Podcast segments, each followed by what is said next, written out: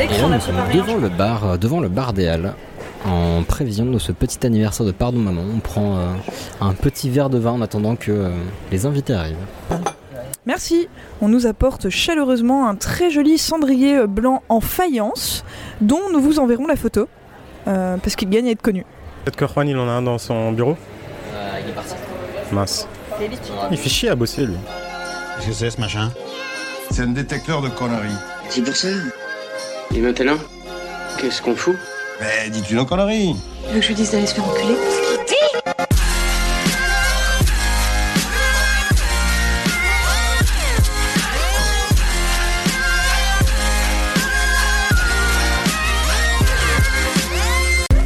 Vulgaire? Je trouve ça vulgaire. Oui, je trouve ça vulgaire. Je crois. Des images et On va rencontrer un petit peu les gens. On va foutre le zoom dans le sac, je sais pas ce que ça va donner. Est-ce qu'on ferait pas un premier tour de pourquoi avec Thomas Parce qu'il me semble que Thomas a préparé un petit pourquoi. De, de quoi? Qu'est-ce que vous avez dit? Bah l'idée c'est que si t'as un truc à expliquer qui dure entre 10 et 30 secondes, t'as le micro et tu racontes ce que tu veux. De toute façon après c'est Juan qui va gérer avec le montage ou je ne sais quoi donc... Donc le premier pourquoi, euh, pourquoi écrit-on sur des claviers AZERTY ou QWERTY? Euh, pourquoi la disposition c'est ça? Ouais. Alors moi je dirais instinctivement la première réponse c'était rapport machine à écrire. Oui, mais alors pourquoi les machines à écrire ont été agencées de cette manière Pour éviter que les, euh, les petits trucs qui vont taper les caractères ne se croisent suivant les mots que t'as à écrire. C'est une légende urbaine. Ah, en fait c'est quoi? Merci Ilias de tomber dans le panneau. Yeah, bah tout le plaisir pour moi, c'est pas du tout fait exprès, je pensais vraiment que c'était ça. Alors il y a des études récentes qui euh, sembleraient indiquer que la raison euh, réelle de, de la chose, c'est que les, les premières machines à écrire ont été bêta-testées par des dactylographes Ouais. qui étaient en charge de retranscrire du télégraphe. Et donc ils ont cherché la meilleure disposition pour être capable de retranscrire du morse. Du morse Et c'est pour ça, par exemple, qu'on trouve le I qui servait de 1 à l'époque à côté des touches 9 et 8 qui permettent de taper les années très facilement. 1980 par exemple. Ah putain, ok. Mais pas- 1890 plutôt.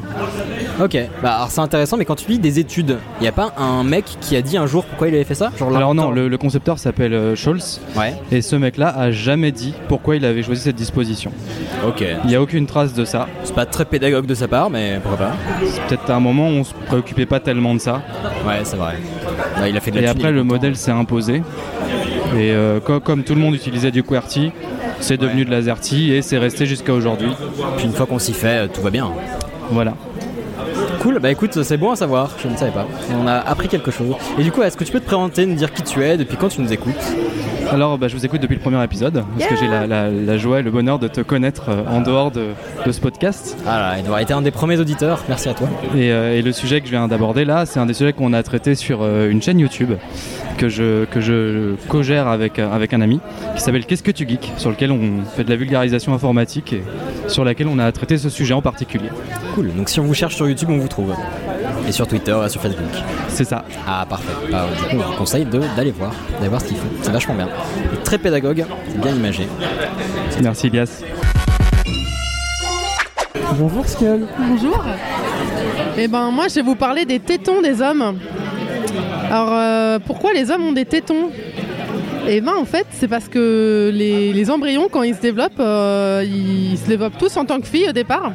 Bah, c'est tous des filles au début et puis euh, après quand le chromosome euh, Y euh, apparaît vers le huitième mois, ben ça stoppe le développement de- des caractères féminins donc les seins. Mais du coup, voilà, du coup, les hommes conservent leurs tétons. Et il y a certains scientifiques qui disent que si jamais les hommes devaient allaiter, ce serait techniquement possible. Et c'est pour ça qu'il y a certains hommes qui, voilà, Très bien. voilà, voilà. Mais c'est formidable. Merci beaucoup. Jean-Baptiste, comment vas-tu? Très bien, je vous te remercie. Très bonne soirée. Début sympa. Ah, cool. Sympa- juste sympa? Juste sympa, fantastique. Ah, voilà, c'est déjà. Alors, je je vais voler la vedette. Et toi, Elias, comment vas-tu? Ah, merci, putain, enfin Voilà, quelqu'un qui y pense. Parce que voilà, Camille plus là, plus personne ne demande. Bah écoute, ça va très bien. Écoute, tu nous écoutes depuis quand? Enfin, depuis combien de Euh, temps? Depuis plusieurs mois, j'ai dû commencer. Vous deviez avoir publié le quatrième ou cinquième épisode, mais je les ai pris dans l'ordre. Euh, et ça m'a plu tout de suite. Ah, cool. Et t'écoutes quoi d'autre? J'écoute euh, d'autres podcasts. Je suis assez fan de Passion médiéviste. Sinon, euh, Les couilles sur la table, qui est un podcast euh, assez sympathique sur la masculinité. Et, euh, et j'en oublie sûrement, mais euh, voilà, assez fan de podcasts. Dans la voiture, c'est le meilleur moment de ma journée. Comment tu t'appelles? François Xavier. François Xavier, de quoi tu vas nous parler aujourd'hui? Eh bien aujourd'hui je pensais vous parler du chameau. Et pourquoi du chameau? Parce qu'en fait bah, j'ai appris récemment que le chameau, eh ben, l'origine c'est c'est une créature, bah, on sait normalement que ça vit dans un environnement où il fait chaud. C'est le désert le chameau. Et si je te disais plutôt qu'en fait le chameau, ça vient plutôt d'un environnement, t'as des icebergs, t'as des glaciers, t'as beaucoup de neige où il fait froid. En fait à l'origine le chameau, il y a 4 millions d'années, ça vient d'Amérique du Nord. Ça a émigré en Amérique du Sud il y a 3 millions d'années et dans le reste de l'Europe et dans le reste du monde, excuse-moi. Euh, c'est pour ça que par exemple on a aujourd'hui tout ce qui est les lamas, ce sont les descendants des chameaux. Et en fait, pourquoi est-ce que le chameau c'est un une créature de- d'environnement arctique? Parce que quand tu regardes, tu te dis c'est bien tous les poils qu'il recouvre, c'est pas mal, ça le protège bien de la chaleur, ça l'isole. Mais l'inverse est également vrai pour le froid. Les pattes aussi, ça marche. Ce qui marche très bien pour se déplacer sur le sable, ça marche très bien aussi si on peut se déplacer sur la neige. Et en plus, c'est une créature qui, toute la graisse du corps est concentrée en une seule zone. Ça fait qu'en fait, la chaleur se dissipe très bien. Comme elle est très bien isolée, ça marche très bien aussi pour l'environnement froid. Donc, une créature comme ça qui peut survivre très longtemps sans nourriture dans un environnement chaud, bah, dans un environnement froid où il n'y a pas de nourriture non plus, bah ça colle parfaitement aussi. D'accord, mais aujourd'hui il n'y en a plus des, euh, des chameaux en Amérique euh, du Nord, enfin dans les pays froids? Si Bah non, en fait, il n'y en a plus. Ils sont tous morts en Amérique du Nord, semble-t-il. Euh, apparemment, il y avait plusieurs variétés de, de chameaux à l'origine qui sont tous morts, sauf ceux qui sont partis dans les autres régions, qui ont soit évolué bah, en lama, comme on les connaît en Amérique du Sud, soit qui sont la forme qu'on connaît aujourd'hui, principalement dans les zones euh, désertiques. D'accord, ok. Mais Voilà. écoute, merci beaucoup François Xavier. Bah de rien, c'est un plaisir. Donc moi euh, c'est Thomas, enchanté. Enchanté. Voilà, donc moi je vous écoute depuis la saison 2 on va dire plus. Et je vous ai écouté depuis euh, les escape rooms. En fait le sujet sur les escape rooms ça m'a permis un petit peu de, de rediffuser un petit peu ça et de même de le diffuser auprès de mes potes euh, pour en parler un petit peu comme ça. Trop bien. C'est le sujet avec euh, Clémence, qu'on salue d'ailleurs. C'était Oui. adorable, qui nous a fait un super sujet, c'était trop cool. Plutôt. Bah, n'hésite pas à apporter des précisions, comme je disais. Bien sûr. En fait, Mhm. un de nos derniers kiffs, en tout cas un de mes derniers kiffs perso, c'est de voir que les gens critiquent ce qu'on fait. C'est cool parce que en fait, ils ont apporté assez d'intérêt pour euh, critiquer le truc. Donc c'est trop cool. Cool. Et euh, alors, tu nous as connus comment Par curiosité. Alors euh, moi je vous ai connu en- justement en cherchant euh, des podcasts divers et variés. J'ai commencé à apprendre à gauche à droite et puis à un moment je vous ai vu dans les tendances ou je sais plus trop quoi et, et c'était parti. Alors, c'est quoi ton prénom? Sandy, Ah, et de quoi tu vas nous parler ça? Je vais vous parler des avions. C'est vrai? Alors, je t'écoute. Euh, Est-ce que vous savez pourquoi, euh, quand les avions euh, décollent ou atterrissent pendant la nuit, la lumière s'éteint dans l'intérieur de, de l'habitacle? Ah, moi, j'en ai aucune idée. Je sais pas. Alors c'est pas pour être tranquille et dormir, hein, comme tout le monde euh, peut le penser. C'est qu'en fait, s'il y a un atterrissage d'urgence, euh, c'est pour que les yeux des, des passagers soient déjà habitués à la pénombre extérieure en cas d'évacuation, en fait, et euh, puissent voir ce qui se passe dehors. Voilà. C'est Maintenant, tu formidable. sauras pourquoi ils éteignent la lumière euh, dans les avions. Et toi On a notre première offrande. Ah, des gâteaux. Comment Des gâteaux. Oui, des Eh. moelleux fond- euh, chocolat caramel, fait par Alice, la demoiselle qui se cache derrière ce poteau. Merci Alice. Bon, Alice ne m'entend pas, mais c'est pas grave. Merci Alice. Ah bah tiens Alice, tant que j'y suis, tiens, je te passe le micro. Oui, on m'a dit qu'on pouvait amener des offrandes, alors j'ai amené des fondants choco caramel. Ah, t'es la meilleure. T'es absolument la meilleure. J'ai un peu honte de te poser la question vu que t'as ramené des, des gâteaux quand même. Est-ce que t'as préparé un petit pourquoi? Alors c'est pas un pourquoi, c'est plus une question euh, comment. Ah, très bien, ça marche aussi. Une question comment et je pense que c'est euh, Ichouchou qui aura la joie d'y répondre. Ah, donc tu poses la question mais tu n'as pas la euh, réponse. Non, j'ai pas la réponse. c'est une spéciale animalière. Très bien. Ah, Euh, comment étaient traités les zèbres du Joe de Johannesburg pendant l'apartheid? Ok. Mais en fait, t'as la question mais pas la réponse. Non, j'ai pas la réponse. Ça Et- fait des mois que je la cherche cette réponse. Écoute, on creusera. On creusera. On donnera la réponse. Bah, une mission pour les chouchous, très bien. C'est la cool douce en ce moment. Je suis euh, Cyril, un ami de Juan, euh, simple auditeur fan de aussi Juan. euh, bah, depuis, depuis quasiment le début, je pense, depuis qu'il m'en a parlé. Donc il a bien fait sa pub. Ah, il est gentil, il est adorable. Et euh, sinon, je suis, euh, je suis graphiste spécialisé, spécialisé dans l'architecture. Ok. Et donc j'avais envie de, parler d'un merveilleux euh, sujet qui est la théière de Noël. Putain, ça me dit quelque chose. Pablo, qui est aussi appelée la, la théière de l'Utah. Je pense que tu vas devoir m'en dire plus. En fait, c'est une théière qui apparaît dans les, ce qu'on appelle les primitives de base dans la majorité des logiciels euh, de 3D. En général, tu vas voir le cube, la sphère, le cylindre, euh, ouais, différents trucs. Et, et la théière. En général, la théière intégrée dans la majorité des anciens logiciels. Maintenant, ça peut être remplacé dans d'autres logiciels par d'autres trucs. En fait, c'est une- c'est un objet qui est bien parce que il est à la fois il y a des parties convexes, des parties concaves. Il se projette une, une ombre sur lui-même et ça permet de, de créer facilement euh, des matériaux et de, de voir leur réaction par rapport à la lumière. Donc c'est un bon moyen d'avoir, on va dire, un objet type pour montrer ce que peut, euh, ce que peut donner ce que tu es en train de faire. Voilà. Et en fait, cette, euh, cette, euh, cet objet a une histoire, c'est que euh, Martin Newell, qui était un chercheur de l'université de l'Utah, a été un des, premiers à travailler sur euh, la 3D sur ordinateur et il, était en train de faire ses recherches et il est rentré chez lui à un moment en disant qu'il avait besoin d'un objet à modéliser. Ce à quoi sa femme lui a répondu T'as qu'à euh, modéliser le service AT. Donc. euh, Alors, est-ce que tu penses que c'était très ironique du genre me fais pas chier? Alors ça, c'est bien, c'est un bien, bien intentionné de sa part. c'est un mystère, c'est sûrement oui, peut-être qu'elle en a strictement rien à foutre et que- et qu'elle avait envie juste qu'il le lâche avec ses histoires à la con. C'est pas tranquille, va travailler là, tu me saoules. Et donc, euh, donc il a modélisé cette, euh, cette théière qui, euh, depuis, est devenue une référence et un des, des, des objets historiques de la 3D euh, sur ordinateur. Ce qui fait non seulement que la théière originale, le service AT, était racheté par un musée. Oh putain. Qui euh, a fait une installation où on a à la fois un ordinateur sur lequel on peut euh, faire des modifications sur la théière, comme euh, changer sa couleur et tout, et en même temps sur le service AT euh, d'origine, des, des couleurs sont projetées, et aussi le fait que cette théière a été énormément utilisée déjà par simplicité pour avoir des objets complexes facilement, et aussi par référence après dans euh, pas mal dans euh, tout ce qui est euh, télévision, cinéma et jeux vidéo. Par exemple, on peut l'apercevoir dans le. Il y a un épisode des Simpsons, un ancien de- des épisodes d'Halloween où Homer est absorbé dans un univers en 3D. Et dans ce cas-là, on voit dans le fond à plusieurs endroits la Oui, théière. un peu en mode Tron, non? Elle est sur un des, des tableaux qu'on peut acheter dans les Sims. On le voit euh, dans plusieurs Pixar aussi. Ah, je sais pas. Euh, par exemple, dans le, je crois le premier Toy Story euh, où Buzz l'éclair essaye de, service de se servir un thé quand il joue avec la sœur Oui. du, du héros avec cette fameuse théière, et on le retrouve euh, dans de, de- de nombreux films et dessins animés et euh, jeux vidéo. Donc euh, c'est vraiment quelque chose, ça fait partie des références à connaître pour pouvoir les chercher et retrouver la référence dans, dans la culture populaire. Bah merci beaucoup. Cool, bah profite bien de la soirée. Euh, Est-ce que tu nous as préparé un pourquoi? Oui, j'ai un petit pourquoi ou comment.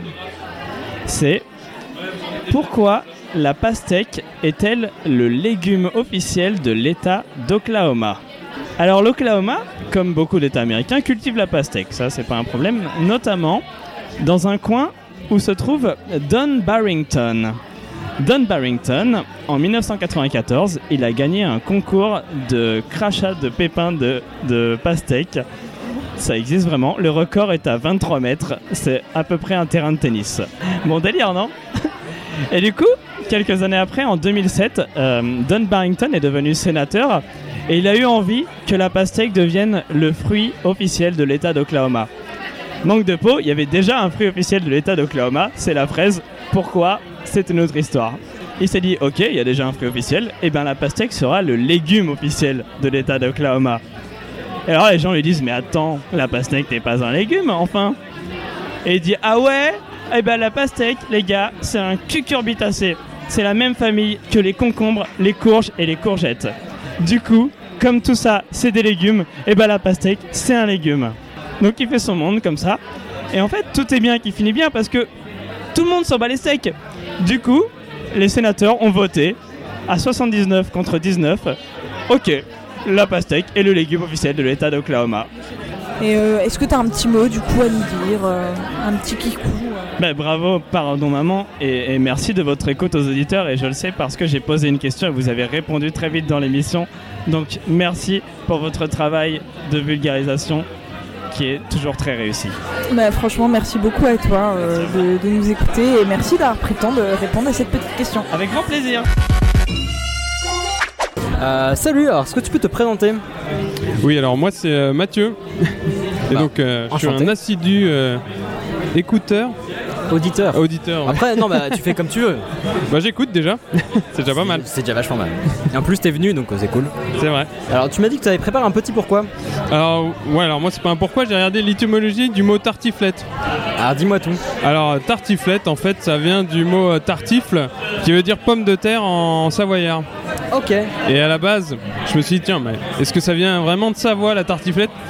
Et pas vraiment, en fait, c'est une évolution de la recette euh, savoyarde, la pela, qui est un peu pareil, sauf qui était, euh, qui veut dire pelle, en fait, en savoyard, et qui était, euh, c'était une espèce de tartiflette sans vin blanc dans une poêle avec un long manche, d'où le nom de la pela. Ah Et ensuite, euh, tartiflette, c'est le mot moderne, à bon entendeur. Ça sert pas à grand chose, mais ça donne faim.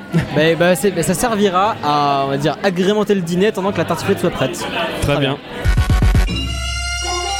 Bonjour Bonjour, C'est comment ton prénom? Camille. Camille. Ben enchanté. Je sais, c'est un très beau prénom. Oh, c'est magnifique, j'adore. Je suis séduit. Et de quoi tu vas nous parler? De la relation entre les entre la taille de la navette spatiale américaine et des culs de chevaux. Parce que la taille des navettes, de la navette spatiale américaine a été définie à cause des culs de chevaux. Alors le lien exact euh, vient du fait que la navette spatiale américaine a des, a des réservoirs sur les côtés pour aller plus loin, pour avoir plus d'énergie. Ces réservoirs vont sur des rails pour être expédiés. Donc il faut qu'ils passent sur les rails. Donc il y a une taille limite parce que ces rails passent sous des tunnels. Ces rails euh, ont- sont écartés euh, pour pouvoir tenir une, locomotive, tout simplement, hein, c'est tout con. Cette locomotive a été construite avec les mêmes euh, outils que pour construire les anciens carrosses, chariots, etc. Ces chariots sont tenus par deux chevaux. Les, deux chevaux doivent pouvoir courir, enfin galoper l'un à côté de l'autre. Et donc ils doivent euh, ne pas se toucher. Et donc ils ont été faits par, euh, de manière à être suffisamment large pour mettre deux chevaux. Donc à partir de là, on a la, partie la plus large du cheval qui est le cul de cheval, qui définit la largeur du chariot, puis la largeur des rails, puis la largeur des locomotives, puis la largeur des, des réservoirs de fusées, et donc la largeur des navettes spatiales. Ah bah, c'est formidable Camille. Extraordinaire. hein. Génial, j'adore. Merci. Bonjour. Bonjour. Comment vas-tu? Bah écoute, plutôt pas mal. Il y a beaucoup de monde. C'est cool. Qu'est-ce que tu peux te présenter? Oui, je suis Alexandre. Euh, vous avez déjà pu me voir dans un ou deux épisodes. Deux épisodes. J'ai fait euh, la genèse en 7 jours, euh, expliqué avec des maths et avec de la physique surtout. Et puis euh, les femmes qui ont reçu un prix Nobel de sciences. Alors aujourd'hui, l'idée c'était de parler de comment est-ce qu'on peut expliquer euh, un phénomène qu'on a tous vu et qui nous fait un petit peu tous rêver, les aurores polaires. Alors euh, c'est un, c'est un phénomène un peu incroyable qu'on peut voir au, au nord, c'est ce qu'on appelle les aurores boréales, et puis au sud, ce qu'on appelle les aurores australes. Et, euh, et souvent on voit que c'est c'est un, c'est un- c'est un truc qu'on voit dans, dans le ciel, euh, aux, nuances, aux nuances rouges ou vertes, qui arrive périodiquement et qui paraît magique. Donc la question c'est de dire d'où ça vient, pourquoi est-ce que c'est de différentes couleurs aussi. Tout d'abord, c'est à cause du soleil. Plus précisément, des éruptions solaires, c'est-à-dire de l'émission de particules fortement énergétiques dans toutes les directions. Donc, certaines qui arrivent en direction de la Terre. Celles-ci, elles vont être déviées par le champ magnétique terrestre dans des zones annulaires, sous forme d'anneaux, au niveau des pôles. C'est pour ça qu'on les observe principalement vers le pôle Nord ou vers le pôle Sud, et pas quand tu es au sud de la France ou, euh, en, ou en zone équatoriale. Ça, c'est à cause du champ magnétique terrestre. Alors, pour apprendre la suite, pour appréhender la suite, il faut comprendre un petit peu comment l'atmosphère euh, est composée et comment fonctionne l'énergie à l'échelle microscopique, à l'échelle des atomes, des molécules, tout ça.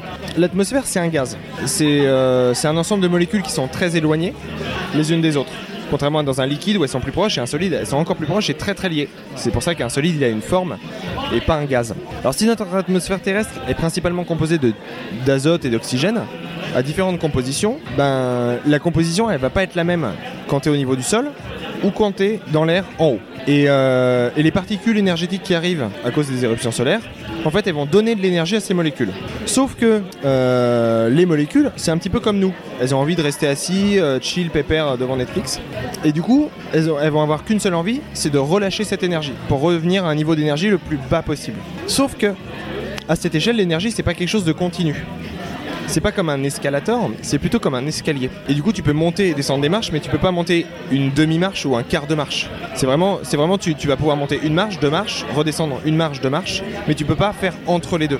Et du coup, quand euh, elles vont gagner de l'énergie et en reperdre, et donc la taille des marches, ça va, ça va te donner une certaine quantité d'énergie. Et cette taille de marche, elle est dépendante de de la molécule. Genre t'as pas la même taille de marche pour euh, l'oxygène, pour l'azote, pour euh, le dioxyde de carbone, pour l'eau, etc.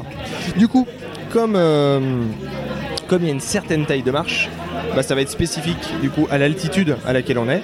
Et donc en fonction de si on est très très haut dans l'atmosphère ou un petit peu moins haut, on va avoir des couleurs émises qui vont être plutôt du vert ou plutôt du rouge. Parce que pour pouvoir libérer de l'énergie, la seule solution pour ces molécules, ça va être d'émettre un rayonnement. Et ce rayonnement, en l'occurrence, il est dans le visible, soit vert, soit rouge. C'est exactement le même phénomène que euh, lorsque tu as un éclair où tu as aussi beaucoup d'énergie. Sauf que comme tu es beaucoup plus bas, bah, tu es plus dans le bleu ou dans le blanc, donc des rayons un peu plus énergétiques.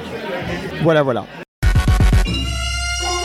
Salut. Salut, ça va? Ça va et toi? Bah écoute, très bien. Attends, je récupère ma bière. Donc du coup, est-ce que tu peux me dire qui t'es, comment tu nous as connus euh? Ouais, ben euh, moi je suis, je m'appelle Adrian et j'ai débarqué à Paris il y a à peu près un an.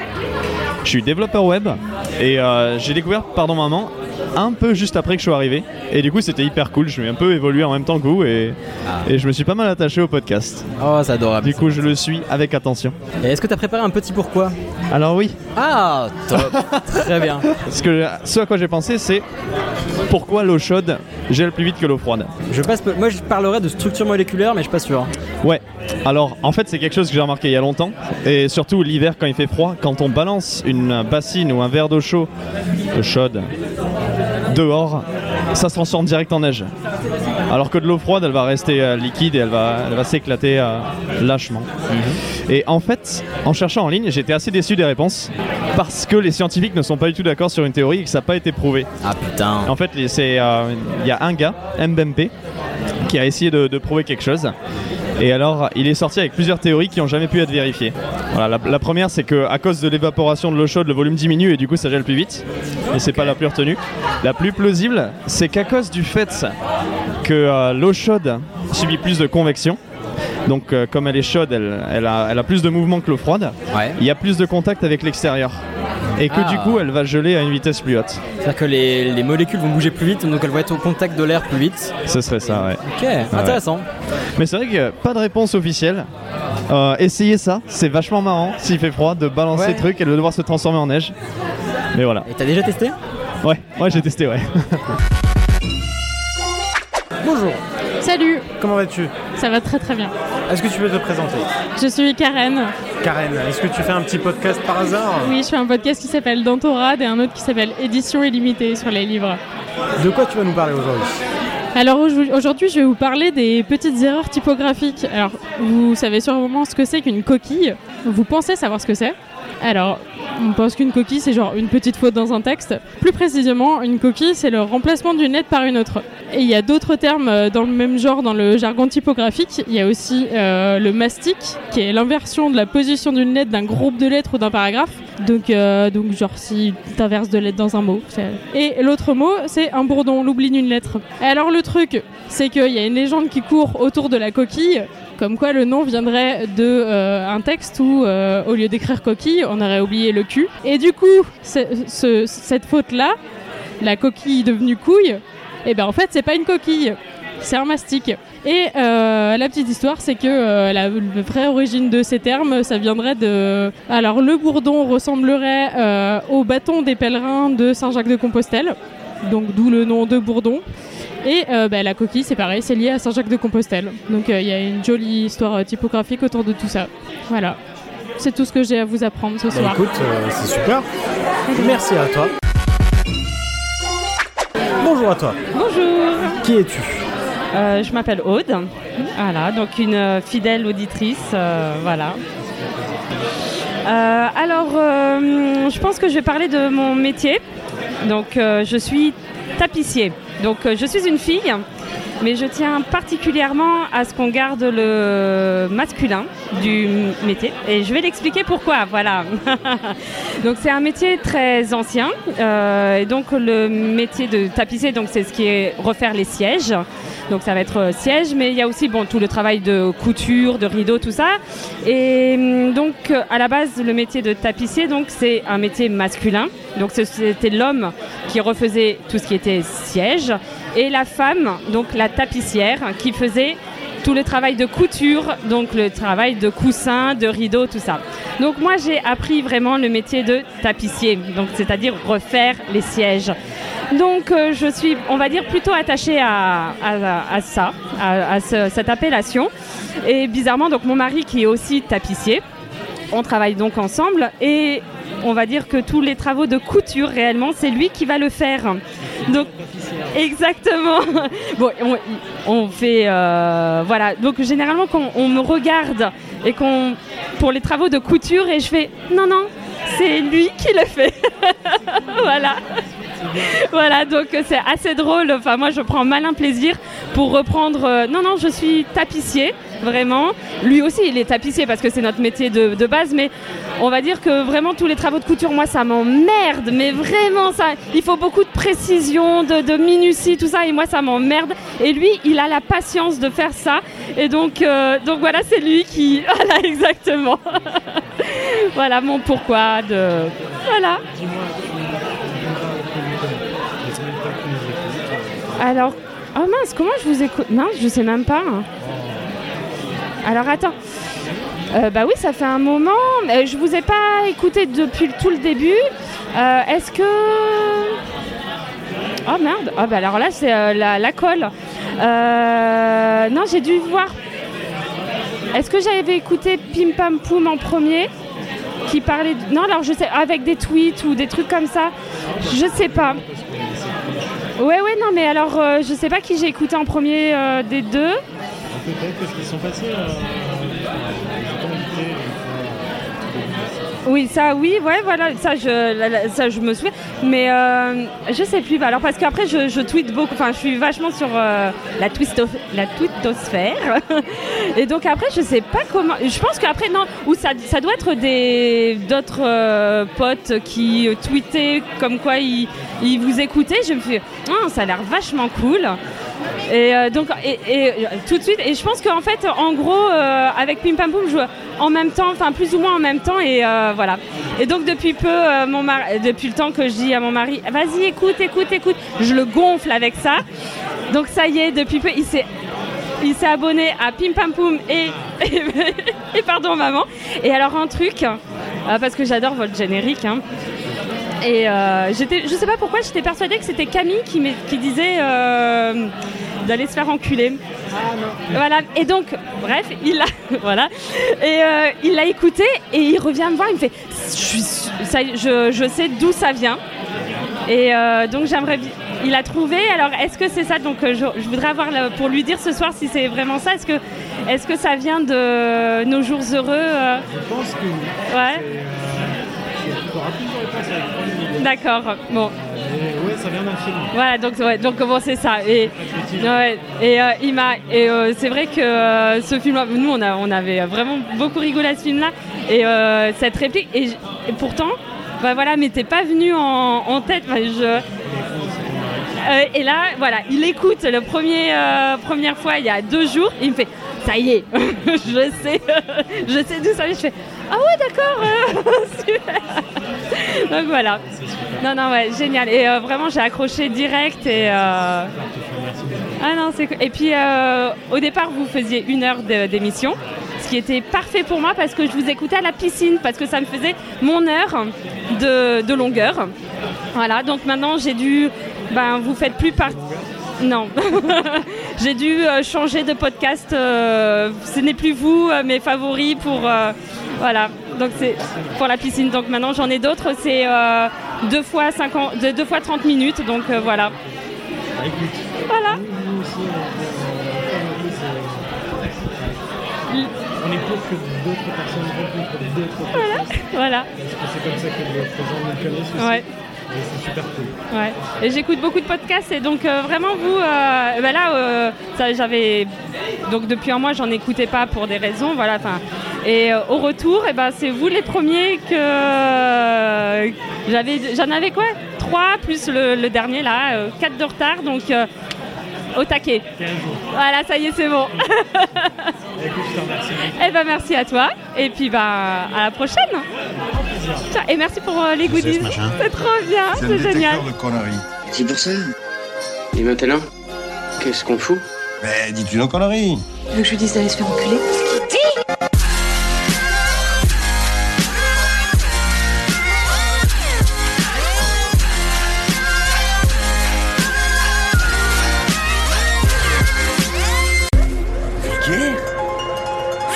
Vulgaire. Oui, je trouve ça vulgaire.